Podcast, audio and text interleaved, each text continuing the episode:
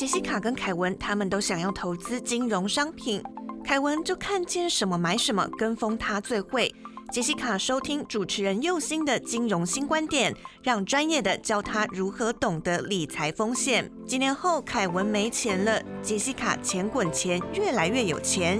凯文问：该怎么办啦？你怎么办到的？杰西卡笑着打开他的 Podcast、Spotify、Sound On、Whatever，搜寻金融新观点，按下播放键。教你当个聪明的金融消费者，养成正确的理财习惯。听右心的金融新观点，一起学习怎么守护自己的宝藏。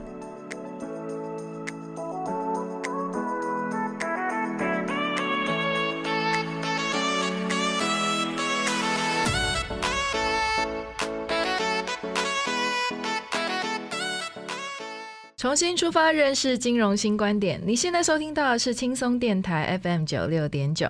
无论你是从 Sound、Spotify、Apple Podcasts 听到金融新观点，请顺手帮我点订阅，才可以在第一时间知道节目新动向。另外，本节目由轻松电台制作，每周六下午五点到六点，下载 APP Hi Channel，搜寻轻松电台，或是你调频到 FM 九六点九，基隆与部分的大台北地区都可以收听到我的节目哦。欢迎大家收听金融新观点，大家好。好，我是佑星，大家今天好吗？我们今天很高兴再次邀请到我的好朋友吕星云阿魂哈，来跟我们聊聊这个长期照护保险的议题哦。因为这一个部分的议题真的非常多哈。我们先阿魂先来跟我们的听众打声招呼。Hello，各位听众朋友，大家好，我是欣欣向荣、直上青云的星云，那大家也可以叫阿混，国台语都可以通哦。欢迎阿混哈，呃，阿混，你从事保险业也有七八年的时间了哈，这个时间其实不算短哦。那我想你一定观察到很多的社会现象还有趋势哦，因为你做保险一定是。可以看得到比较新的一个状态哈，可以请你跟我们大家聊聊，就是哎，未来的社会形态会是什么样子哈？那当然不是什么科幻的想象啦哈，而是就是就从你从事保险业能够看到社会变化的样子哈。那人口的结构的改变啊，一直到需求啊什么的哈，你看到了什么样的现象？嗯，好，那现在其实我们呢社会的变迁还有医疗的一个进步，其实大家都是。很清楚的，而且都很明白。其实台湾的医疗非常非常棒。对，那平均寿命呢，其实也一直不断的上升。嗯，但是呢，我们的生育率跟死亡率都是下降的哦。嗯，对，所以代表其实我们的人体结构已经快速的要往高龄化去做了。啊，人口结构哈，对，嗯，这其实我之前也有看过一份报告，就是台湾在没几年之后就会步入超高龄社会。是的是，对，就是平均四个人就有一个人是八十五岁以上的对老年人。他是幸福，但相对我们也要做一些准备，因为现在我们的六十五岁以上的人口比率啊，其实已经迈入了高龄化，那甚至未来会到超高龄。对对，所以平均就是像你讲的，五个人以上就会有一个人可能是六十五岁。上的老人，甚至可能更高，对，所以长期照护这个部分人口的需求就会增加。那因为呢，家庭照护的。功能啊，或者是呃，你身边的人要去照顾的时候，相对的经济压力就会更重，所以衍生非常多的一些社会的一个问题，我们大家可以去讨论的部分。嗯，对，其实我觉得对于就是生育率下降跟人口的高龄化这样子的一个现象，其实有很深刻的感受，而且是在很久之前就这样子哈，就是娃公生病，那他一个人生病，可是动用我们全家族所有的人去照顾，那我那时候我就在想说，完蛋了。像我们下一代普遍都生很少，生一个两个，会有的不生顶客族。对对对，那如果万一我们生病了，是那我们的孩子可以有照顾我们的能量吗？那这个部分我们应该要怎么准备哈？那我想，呃，你应该每天都会看到像这样子的一个状况哈。看来就是人口老化是必然的现象，然后。政府虽然有一直在推这个长期的政策，就是照顾的政策，哈，那这个显示的一个现象就是说，其实老人照护跟长期照顾，这是社会必要的一个政策啦，或者是说大家必须要面临到的问题，哈。那阿文，你可以从你的角度来聊聊这一件事情吗？嗯嗯，好像呃，我记得前一阵这样，我们四月份，现在七月了嘛，我记得四月份有一个新闻是那个。搭火车逃票，然后他刺死了一个铁道的警察李哦我承汉的这个呃呃杀警案，对杀嗯警案。然后其实你你知道吗？最后凶嫌是被判什么？你知道吗？无罪。哎，对，那对这个在法律上面就是。大家讨论的非常的厉害哦，就呃法律跟非法律的见解其实是非常的分歧的，嗯、对，对，所以就在四月份那时候已经判定之后呢，他嗯隔了两个月，他爸爸就是李承汉的父亲，因为这样可能抑郁病逝了。对，对，可是你知道吗？当时陈汉他是一个非常优秀的呃警专毕第一名毕业的一个警察，嗯那当时他才二十四岁而已。好对年轻哦，而且呢，就像你刚刚提到，哎、他可能是家中唯一的儿子。我天哪，对啊，那你想，父母这么辛苦的，可能把他养育长大，然后准备要享清福的时候，因为儿子刚毕业，然后要开始服务社会，嗯然后可以嗯赚钱养家的时候，发生了这样的事情，儿子离开了。嗯，不到一年的时间，爸爸接连也离开，我就记得那个新闻画面，我超深刻的，嗯因为呢，他就灵堂就留下他妈妈，然后还有一个九十几岁的老母亲，大家可以想象那个哦在灵堂的画面，你的唯一的老伴也离开了，你最寄望的儿子也接连在一年内都相连记，就是离开你们了。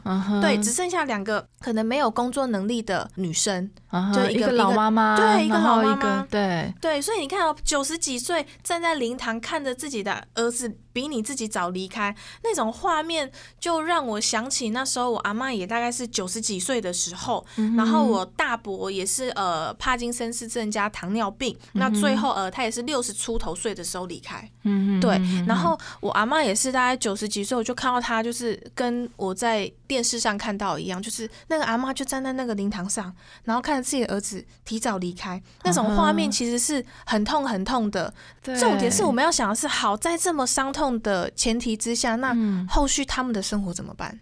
对，这其实是一个很重要的问题哈。一般来讲啦，就是老一辈的老人家还是会希望自己的儿子女儿可以照顾他对哈。那但是自己的儿子又先走了，对对哈对，这其实还蛮让人家痛心的哈。是那这个这个对你来讲，除了痛心之外，那给你嗯什么样的一个启发或者是感受呢？所以这就联想到我们现在常提到的长照这个问题啊。嗯嗯不论是你自己或身边的人，嗯有一天我们一定会面临到生离死别这个课题。对。大家不用怕说啊，我们不要讲死什么。就像我，我出了社会之后，有时候会跟阿妈聊说，哎，你想要怎么样的离开的方式？可能有、哎有诉讼啊、海种啊，还是要就是撒撒撒海边对，就是啊很多跟跟老老人家一般都是要 Q 滚，因为像我阿妈对。就会觉得，哎呦，我被 Q 滚，安诺安诺，就是、嗯就是比较呃过去的土葬的方式、啊，现在大部分一般都是火化比较多。对。对，其实有非常多的方式，你可以嗯不用去担心去谈这个话题。嗯但是这种是，好，假设有一天，不管是我先离开，或者是我们的长辈先离开，嗯嗯嗯有没有人可以有能力照顾他？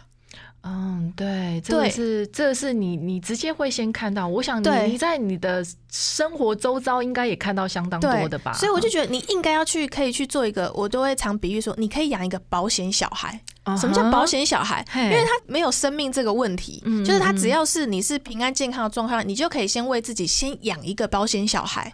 无后顾之忧，的，那你就可以去照顾你未来呃真的面临什么样长期照护的状态下，你不用担心没有人照顾你，嗯那你可以好好的享受你未来的生活嗯跟剩下的日子，没有而且那是一个很幸福的画面。嗯哼，对星云用这个故事来跟我们讲哈，那其实这个也是社会大众里面会去面临到的一个问题哈。那这个不只是法律上面的问题，其实还牵扯到整个社会在协助跟照顾这些弱势的资源分配的问题哈。不过这个问题真的蛮大的哈，因为嗯光杀警案这一件事情，就是杀警的人他。被判无罪，是哈，这个已经是引起大社会大众的一个就是是舆论的一个问题。好，那我们先不讨论法律这样子，的一个对，因为问题，这不是我们讨论的。对对对，那我们回到到我们今天要聊的，就是，哎、既然政府已经有长照的政策了，那我们还需要长期照护保险吗？哈，政府的长期照顾跟我们的商业的长期照护保险有什么样的不同？哈，那我想从刚才的阿魂这边，他有略提到，就是说，哎、其实我我们买保险目的其实是在给我们一个无后顾之忧哈，就是养一个保险小孩嘛哈。那嗯但是有真的必要这个事情吗？阿文来跟我们讲一下，嘿，好，那像有一个数据，像我们可以去上一些健保署的一个网站啊，嗯你就会嗯发现，其实现在政府有发重大伤病卡的人数，其实已经高达九十五万九千多人了。哇，对，这个比例其实相当相当的高。对那，这个卡有什么作用呢？其实它就是可以帮助我们台湾民众拿药的时候可以减轻负担，还有长期照护的时候都可以减轻我们很多的呃负担。那在政府的帮忙下呢，其实都是比较紧急的状况啊，或者比较弱势的族群。那很多社会的老人的据点跟服务，其实目前来讲的据点其实还是不够的。嗯所以嗯当然这些都不是马上可以看见呃成效，所以我们必须得一步一步的去做。那我们能做的是什么？我们就是要提前的去做一些长照相关的一个预防，因为毕竟我们总有一天一定会老。嗯，所以我们不能就是去寄望，就是全部都是政府做，我们自己是得要为自己做一些事情是的嘛。嗯，对了解。好，我们先休息一下，稍后再回到现场。您现在收听的是轻松广播电台 c h i l l x Radio。欢迎回到现场。其实我们不论从哪个角度去看哈，政府的长照都只能提供最基本的资源跟照护嘛哈。那但是我我想啦，这个应该是不够的啦哈。嗯，其实我们在私底下有跟阿魂这边聊天哦。那阿魂虽然很年轻，但是一头就栽入了老人照护的行列哦。可以跟我们聊一聊，就是为什么你会去投入这个长期照顾跟老人照护的原因啊？嗯嗯，因为像我自己的爸妈，其实他都是双薪家庭。嗯那我的家庭结构也很简单，就是跟大部分一样，就是一家四口，就是诶，我爸爸妈妈跟养我跟我弟弟就是两一家四口这样。爸妈因为双薪家庭的关系，所以其实我都是跟阿妈在一起的，由阿妈带大。对，阿妈是大概四十几岁才生我爸爸，哇所以就是我阿妈照顾我的时候，其实因为她七十几岁了，那我记得，因为我们家以前是农业社会，然后我们家是种那种稻米的。那我记得我的大伯就是因为得了那个阿兹海默症。然后他因为种稻的关系，他的手臂是被割断的。嗯然后呃，就是因为有阿兹海默症嘛，那他又失去了那个手臂，所以也就是他失去了工作能力。嗯哼。我的短母就是他的另外一半，又有糖尿，对，又有糖尿病，所以其实啊这些都会一直让我去审视说，那我到底还可以再为这个社会做些什么？嗯那直到我长大出了社会之后呢，像我现在的男朋友，他的爸爸也是一个就是很传统的老年的想法一样，就是我我生了小孩，就是儿子应该要照顾我的这种传统的爸爸。那所以其实也没有帮自己做很多的规划，所以前几年有他的规划就是儿子，对，就他的歌就是我被谁 get，然后谁也在照顾，就大部分都是属于这样的状态。那没有对错，那可是他衍生的问题就是，像我的男朋友，他就是要照顾他爸爸中风。嗯那我们中风其实他不是一个什么样很严重的状况，他会好，可是必须要长期的复健看护。那直到可以治理之后呢，我们可能经过了八年，我们让他可以慢慢治理了。但是他在去年他又罹患了多发性骨髓瘤，我们俗称的骨癌。对对，这个在嗯过去可能是很严重的状态，这个病患会全身非常痛，因为是在脊椎嘛。嗯对但是你说会离开吗？我告诉你，现在医疗真的太好了，你只要有很好的医疗照顾，其实它是可以减缓，让它可以继续的存活存活的。所以其实我们会去发现生活当中风险其实无所不在。他不会去嗯挑你是有钱没钱，有没有做好规划，不会，我们就一般人。都是会遇到我自己的家庭也好，或我的身旁的人也好，其实我看见了他们生病了，但是重点是什么？他需要很多很多的心力照护以外，其实很多都是需要现金来去照顾的。所以病人之间跟照顾之间，其实他的医护关系都是非常深刻的。就像你有提到说，哎、你阿公生病的时候，你发现哦要全家动员。嗯，对啊，那你会不会看见很多心力交瘁的摩擦？对，没错，对。就是大家在顾到累的时候，真的会吵架，然后。阿公在炉的时候，对。我们也会觉得很烦，就是，是而且有时候就是这样子，像白天上班的时候，对。那晚上轮夜班，对。哦，然后整晚又不能睡，隔天又要不用很久，轮个两次就好，你就觉得哇，对没有办法，对啊，所没有办法以才会有一句叫做什么呃“久病床前无孝子对，就这句话，其实你你现在慢慢就可以感受哦，原来以前这句话。听不懂意思，但是你现在慢慢看看看看看，你就会感受很深刻。嗯所以我很谢谢我们公司，其实它一直以来我们都有跟天主教失智老人基金会去做一个合作，嗯所以让我可以投身公益，那了解就是老人的照护还有风险规划这两者之间平衡的一些重要性。嗯，所以其实借由这些故事，让你更直了解到说，哎，我们要怎么样规划跟谋划自己未来的生活嘛，对不对？。对，呵呵，其实我的身旁也有很多人投入这个所谓的老人照护的一个工作哈，嗯那多半也都跟自己成长的背景是有关系的哈。嗯那阿混，你在这一块里面，除了就是跟着公司这样子做之外啊，嗯好，那你你有什么样特别的一些投入呢？嗯好，就是因为我们公司它有跟失智老人基金会做一些合作，嗯。那让我去呃有一个培训的机会，嗯我成为嗯那个 CDSMP，它是慢性病自我管理课程的一个讲师。哦，对。慢性病自我管理，嗯这个哎很蛮重要。重要的对。耶，对，它是可以直接帮助，就是目前可能要退休或者是已经退休的爸爸妈妈、嗯阿公、阿妈，他有一个课程。那目前这个课程其实都已经国外已经有八年以上的研究跟评估，它是由嗯。美国斯坦福大学病人教育研究中心的一个课程。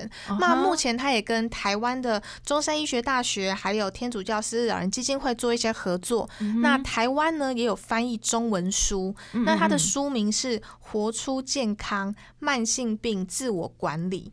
那这个课程呢，其实主要是可以帮助很多慢性病的患者需要注意的问题。它不是只是哎，我慢性病我都可以拿处方签假药的后，嗯他可能还需要面对哎这个疾病啊，还有跟我日常的生活跟过去有没有不一样，我的情绪会产生哪些的变化，它都是有一些学习可以去上的。那目前来讲，如果大家有兴趣的话，也可以私讯我，因为我是这类的讲师。那目前都可以，只要你团体可以召集十二个人以上的话，其实目前我们都都愿意就是免费提供很多的机会，那让我们去帮助各位有这些相关的知识，这样。哦，其实我觉得这个部分真的很重要，因为啊，哈，为什么？呃，我我我现在有发现，就是其实很多的医生都自己开粉砖哈，然后出来做一些卫教知识哈，来自于就是我们真的对于这些所谓的卫教的尝试真的很不。懂很不清楚哈，那呃，我想啊，今天谈到这个长期照护这一块，其实主要的部分除了是保险的风险分摊之外，哈，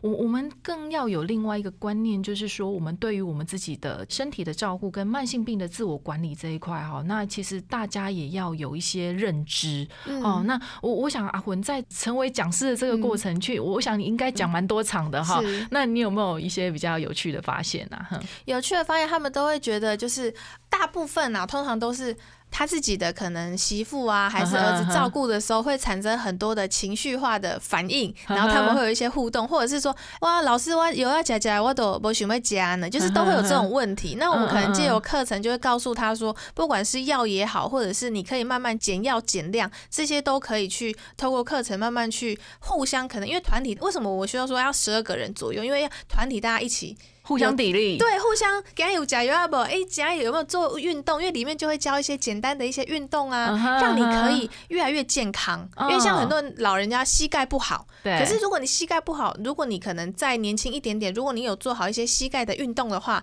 其实你可以让自己的骨骼比较强壮，未来就不会常常那里酸那里酸。所以有时候这都是一个预防。啊哈，对，所以啊，大家其实我觉得啊，哈，就像我刚刚刚才讲的，就是说，我们今天不只是想要跟大家传递这个所谓的长期照顾保险这一个部分很重要哈。那其实我们的社会提供了相当多这样子的一个资源哈，你的知识越多的话，哈，其实可以有相当程度来帮助自己在生活的规划部分，其实是会更加顺利的哈。是那因为你懂得越多，那你就不会产生一些就是我们讲的就是知识盲点的部分啊，对就是也不会自己随便的去讲哦，尤其是像我们的老多郎。非常爱自己做医生，对对对。自己断药。对。其实像慢性病这一个部分，我们很、很其实非常忌讳，就是自己自行停药，尤其是像吃高血压、糖尿病的药哈。那这种长期的药，你不能够随意的停药。没错，对，那因为这个会影响到，就是说它整个控制的一个机制哈，那嗯。可能会产生的并发症是你自己没有办法想象的，所以很多的老人家对于就是说，哎、自己的疾病为什么会越吃药越控制越差哦？可能来自于就是自己喜欢做医生他可能偷偷把药倒掉。哎、真的 很很多很多的状况都是这样子哈。那我想啦，哈，刚才我那个星云这边有讲到，就是有一个俗谚，就是久病床前无孝子哈。那佑先我其实也有就是这种照顾家人生病的这种经验哈。那所以嗯除了病人本身之外，对于照顾的人本身也是体力、精神跟意志力的一个挑战哈。那所以不要怪说，哎、想诺外新妇啊，是外儿子这么不孝哈。那嗯其实各方都有各方的一个压力哈，所以我们要透过这种学习，就是彼此的体体谅，对哈、那像这种情绪的照顾更是一个关键。哈那特别是在照顾失智老人这一块哈，那当然我们很难在这里巨细迷跟大家要怎么做哦。不过嗯跟大家聊一些比较基本的常识跟知识，让大家有一个入门的了解哈。在真的遇到状况的时候呢，我们才能够不会慌了手脚。我想这是一个最基本的一个我们希望大家了解的一个地方哦。嗯好，欢迎你跟佑兴一起重新出发，认识金融新观点。记得订阅本节目，你可以从 Sound、Apple Podcast 还是从 Spotify 收听到金融新观点。紧跟着右心从最细微的地方建立正确的金融观念及行为。另外，如果你是透过广播收听到右心我的节目的话呢，请记得脸书搜寻轻松电台，并且按赞，随时追踪节目新动向。